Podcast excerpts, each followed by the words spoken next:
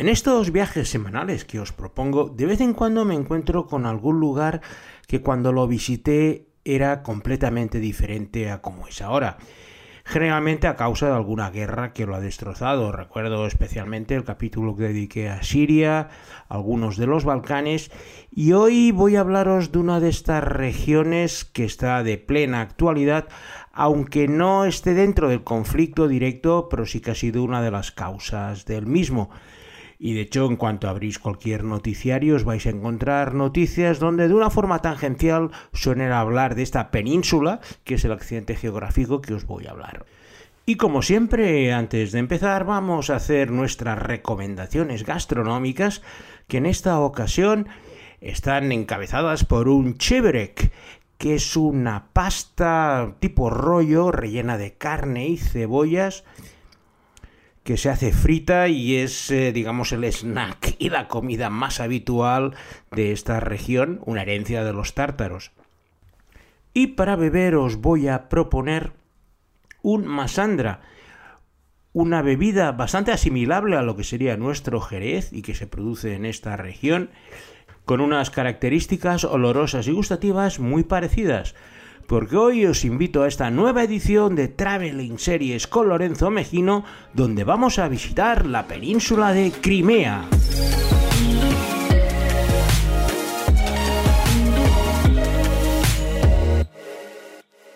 Crimea es una península unida a Ucrania por un istmo muy estrecho que tiene una superficie similar a la de Galicia, o sea, es bastante grande, y que separa lo que sería el Mar Negro del pequeñito Mar de Azov. Su importancia estratégica ha sido capital durante muchos siglos, desde que los griegos empezaron a colonizarla y con el puerto de Sebastopol, que aunque no sepáis dónde está, siempre ha sido un lugar que utilizamos en la lengua castellana para decir un lugar muy lejano la expresión, no sé, se ha ido hasta Sebastopol, siempre ha expresado irse pues muy, muy, muy lejos. Crimea, pues por esta situación estratégica al borde del Mar Negro, ha sido ocupada por griegos, romanos, tártaros, incluso pueblos salvajes mongoles, posteriormente el Imperio Otomano, que estuvo muchos años, hasta que a, a finales del siglo XVIII, Caterina la Grande arrebató al Imperio Otomano Crimea y se la anexionó al Imperio ruso. Su estatus fue cambiando con los años, a veces era una república similar al resto que conocemos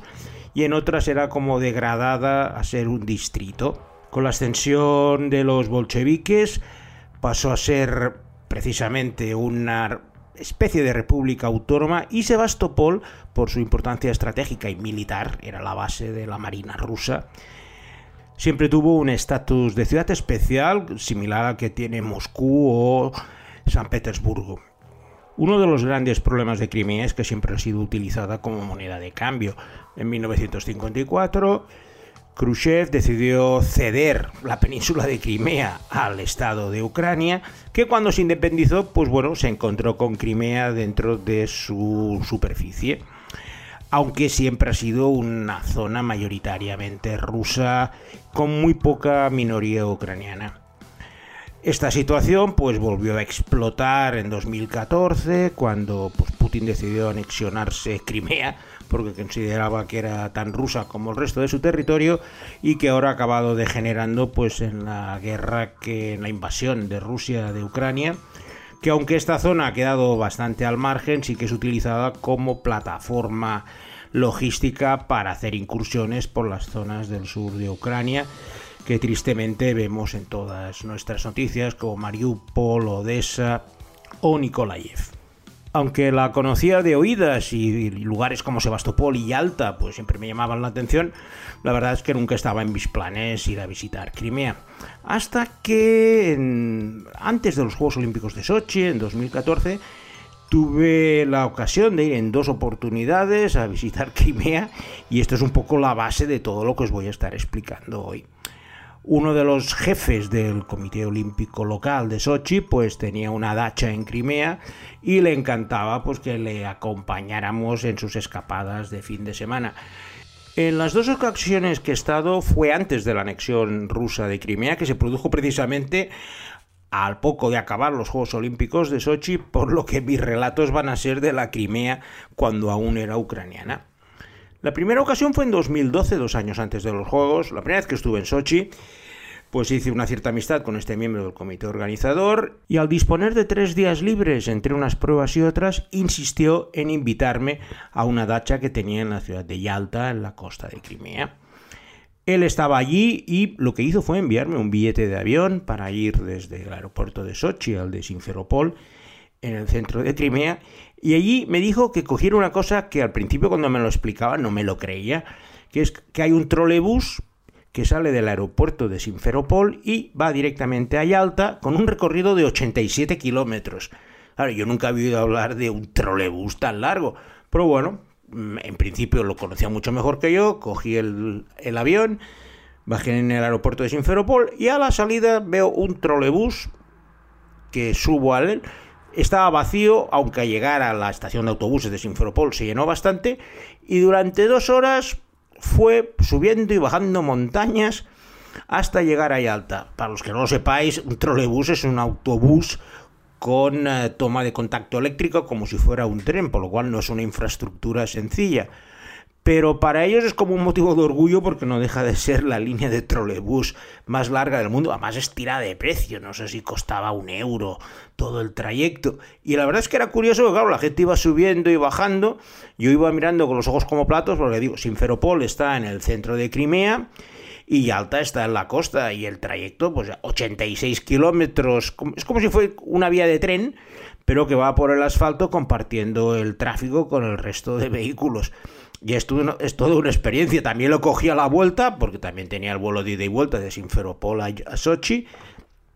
Y es una de estas excursiones que recuerdo con bastante cariño, más que nada por la originalidad del medio de transporte al que nunca había estado tanto tiempo como es un trolebús. Y en esta ciudad de Simferopol, una ciudad bastante fea en el mejor estilo soviético, es donde se rodó la primera serie de nuestra selección de series de Crimea de hoy, los rifles de Sharp, Sharp's Rifles. Perkins, I want you to protect this pennant with your life. Yes, sir. Never say die, Perkins. Never again, sir. Sharp's Rifle es la historia de Richard Sharp, un ambicioso soldado de Yorkshire que tras salvar la vida de un comandante es ascendido a teniente y se le asigna a una unidad de francotiradores que es enviada a España a la Guerra de Independencia en 1809 para combatir contra las tropas españolas y francesas. Ese grupo selecto de hombres pues lucha contra guerrillas, contra el ejército regular francés, siempre desde un punto de vista heroico y muy británico. Es una adaptación de un libro de Bernard Cornwell, un famoso autor británico del que seguramente conoceréis la adaptación de The Last Kingdom, que acaba de estrenar su última temporada, pero que en 1993 vio como su primera novela de la saga de Sharp, porque hay muchos libros, fue adaptada como la primera entrega de una serie de películas independientes basadas en Richard Sharp. El reparto es de lujo. Tenemos a Sean Bean como el protagonista. Su mujer es Elizabeth Harley. Tenemos a Brian Cox como su lugarteniente e incluso vemos a Asunta Serna, la actriz catalana, haciendo de guerrillera española. Pero seguramente lo que os estaréis preguntando es, ¿y esto qué tiene que ver con Crimea? Pues eh, la respuesta es muy sencilla. Por razones económicas, la serie la rodaron en Simferopol, en Crimea, para hacerlo pasar por paisajes españoles y portugueses. No me preguntéis el por qué, pero lo cierto es que es así. Y de hecho hay un libro que escribió uno de los extras explicando todas las penurias que tuvieron que pasar en Simferopol mientras rodaban la serie, tanto con los equipos técnicos ucranianos como con la escasez de comida, víveres y comodidades para unos actores que están acostumbrados a rodar con un cierto lujo y comodidad. Y de hecho las andanzas del rodaje de Sharp's Rifles en Simferopol son bastante más entretenidas que la propia serie. Tras instalarme la fastuosa dacha que tenía mi amigo Nikolai, un semi-oligarca, a orillas del Mar Negro, al día siguiente, pues me llevó de excursión a Sebastopol, que es la ciudad más importante de la zona y un lugar eh, estratégico desde tiempos inmemoriales. De hecho, la ciudad fue arrasada durante la Segunda Guerra Mundial por la aviación alemana con ayuda de los italianos, en la que se conoció como la Batalla de Sebastopol. Luego, pues eh, las autoridades soviéticas trajeron a los mejores arquitectos para reformar y renovar todo el centro urbano que había quedado arrasado, porque para los rusos Sebastopol es un lugar muy importante, es uno de sus principales lugares de veraneo junto con Sochi, y para restablecer su orgullo era necesario que Sebastopol luciera tan impresionante como antes de la destrucción de la Segunda Guerra Mundial. Y en esta batalla de Sebastopol durante la Segunda Guerra Mundial es donde se desarrolla la segunda serie de Crimea de hoy, una serie rusa que lleva como título Saboteador 3 Crimea. Они все надевали красноармейскую форму, бинтовали руки и голову. На немцев не похожи. Русские говорят без акцента, значит, бывшие наши. Командует всем этим обер-лейтенант Банзов. Saboteador 3 Crimea desarrolla su trama en julio de 1942 durante la batalla de Sebastopol y los protagonistas son dos saboteadores soviéticos, Leonid Filatov y Alexei Bobrikov, que reciben la misión muy peligrosa de asesinar al capitán eh, que ha sido prisionero, Iván Alexandrov, y que fue, ha sido acusado de entregar una de las líneas claves de defensa de Sebastopol. Para ello, ambos saboteadores deben localizar y liquidar a este traidor a la patria como lo consideran, utilizando pues todos los medios militares a su alcance. Es una miniserie de cuatro capítulos de 50 minutos cada uno y que como su nombre indica pues es la tercera parte de una saga que empezó con Saboteador 1 y Saboteador 2 que se rodaron en 2004 y 2007, pero en esta ocasión hay que tener en cuenta que fue rodada en 2020, cuando Crimea ya pertenecía a Rusia, y para honrar el 75 aniversario de la victoria en la, Gran Guerra Patria. Saboteador 3 Crimea es claramente una serie propagandística para glosar las glorias del ejército ruso que liberó a Sebastopol y a Crimea del yugo nazi y al estar rodada, esto es importante a la fecha, en 2020 ya la situación política se había revertido y ya no era ucraniana. Es una serie rusa, protagonizada en ruso, pero eso sí, rodada en Sebastopol, que es lo que nos interesa a nosotros desde el punto de vista de viajes y series. La segunda ocasión que estuve en Crimea fue un año después, también entre unas pruebas test, pero en esta ocasión el medio de transporte fue diferente puesto que mi amigo Nikolai tenía un coche de la organización y en lugar de volar a Simferopol decidimos ir en coche desde Sochi hasta Yalta. La distancia son 600 kilómetros, no está lejos, se puede hacer aunque las autopistas o las carreteras rusas de la zona no es que sean lo mejor, pero en este caso lo interesante, lo que más me gustaba era pues poder cruzar el estrecho de Kerch, que es el brazo de mar que separa el Mar Negro del Mar de Azov, con los ferries que había por la época. De hecho, una de las primeras acciones al eh, anexionarse Crimea a los rusos fue construir un puente de casi 15 kilómetros de largo por el estrecho de Kerch para unir esta zona de la península de Crimea con el resto del sur de Rusia y no tener que depender de pasar por Ucrania como les pasaba hasta este momento o también del paso de los ferries. No he tenido la oportunidad de cruzar este puente del estrecho de Kerch, porque no he estado cuando Crimea se ha convertido en rusa, pero sí que he visto fotos y la verdad es que es una obra de ingeniería, ya sabéis que es lo mío, bastante impresionante y que no me importaría volver, aunque solo fuera para cruzarlo de nuevo y reducir de forma ostensible el tiempo de trayecto que siempre se dilata mucho pues con las esperas para subir al barco, el trayecto de cruzar y el desembarco. En esta segunda visita, el programa de actividades de mi amigo Nikolai nos llevó a un lugar del que desconocía su existencia completamente, pero que me dejó verdaderamente impresionado, y es el llamado Gran Cañón de Crimea, un barranco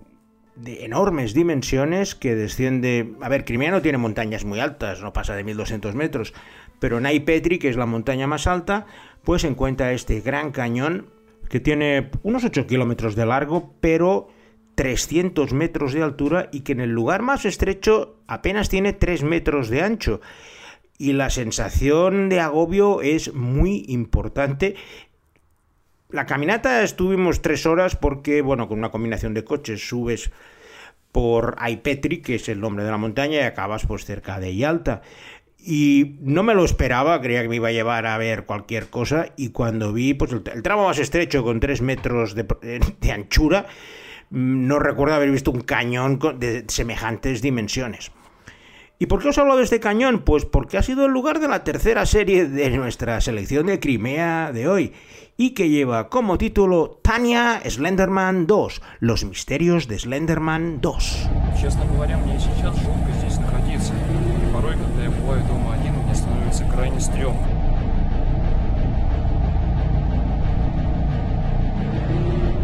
Tania Slenderman 2, o como se conoce los misterios de Slenderman 2, es la continuación de una saga de terror protagonizada por un monstruo, el Slenderman, el hombre delgado, que ha sido objeto de películas en Estados Unidos y que tuvo un gran éxito en Rusia. Tanto es así que decidieron hacer una segunda parte. ¿Y dónde ubicarla? Pues en el Gran Cañón de Crimea. Son películas de terror tipo found footage, como el proyecto de la bruja de Blair, y estos cañones impresionantes, estas alturas son ideales, pues eso, para tener a un grupo de personas corriendo despavoridas frente a un monstruo que las quiere capturar. Y en este caso, pues el protagonista, Sergei, que es el único sobreviviente de la primera entrega, pues se tiene que enfrentar de nuevo a su enemigo secular, este Slenderman pero claro, yendo arriba y abajo del cañón donde no tienes salida y la única escapatoria pues es conseguir llegar al final antes de que te atrape. He podido ver este, este episodio de la serie y la verdad es que me, me recordó mucho a mi excursión por el Gran Cañón de Crimea y solo por eso ya me ha parecido. No me gustan mucho las cosas de fan footage ni de terror, porque siempre las encuentro muy forzadas, pero bueno, en este caso al reconocer los paisajes, pues siempre tiene su cierto aliciente. Como no soy tertuliano, no os voy a hacer un análisis de las posibles causas de la guerra a partir de mis experiencias personales, pero sí que os puedo compartir que en las dos ocasiones que estuve, las dos sociedades estaban muy estratificadas y muy diferenciadas, y de hecho, pues los rusos trataban un poco a los ucranianos de la zona como ciudadanos de segunda clase porque ellos consideraban que aquello era territorio ruso y de hecho pues eso viendo la dacha de mi amigo Nikolai con todos los sirvientes ucranianos y el resto de casas de los alrededores tenía muy claro quién eran los que mandaban en la zona y quién eran los que servían. También es cierto que la población mayoritaria era, era rusa, eso sí que me, percaté rápidamente. Y también me lo primero que me preguntaban cuando me conocían era si era ruso o ucraniano. Y al decirle que era español lo cierto es que cambiaban completamente el tema y casi siempre me explicaban la vida de alguna familiar o amigo que tenían viviendo por España. Por eso en ese contexto bélico he querido dejar para el final la última serie de la selección de Crimea de hoy, una serie ucraniana muy controvertida que se llama Nesarekaisha, no prometas. Не получается у меня. Прям проклятие какое-то.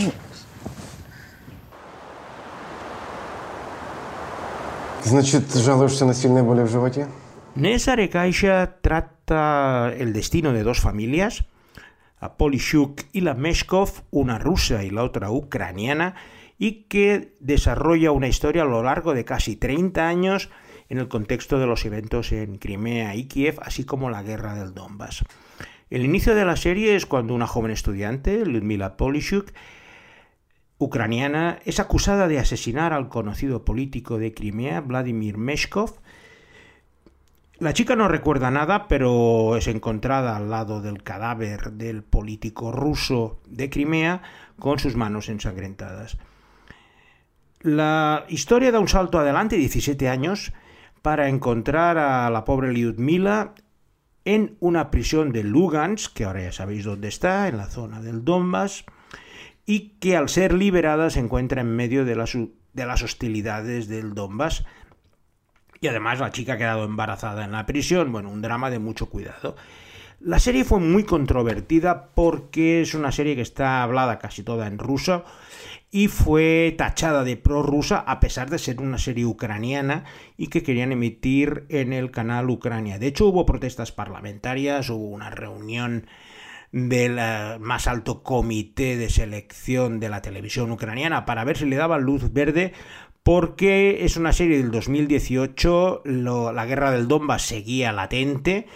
no tan fuerte como ahora, pero nunca dejó de haber hostilidades, y los ucranianos consideraban que esta serie era prorrusa. Finalmente recibió la luz verde y fue recibida con bastante hostilidad por los sectores ucranianos, mientras que los rusos la consideraban pues un retrato bastante fiel de los problemas entre las dos comunidades. Y con esta serie, que está precisamente de plena actualidad por el conflicto que estamos viendo en el Donbass y en Crimea, vamos a cerrar nuestro Traveling Series de hoy dando las gracias a Alberto Laya por haber practicado ese cirílico que tenía bastante postergado en sus temas idiomáticos también os tengo que comunicar que la semana que viene, al ser Semana Santa, pues haremos descanso para que también Albert no tenga que estar pendiente de buscar cosas en cualquier idioma que se me ocurra. Y sin nada más, os emplazo para de aquí dos semanas en una nueva edición de Traveling Series con Lorenzo Mejino.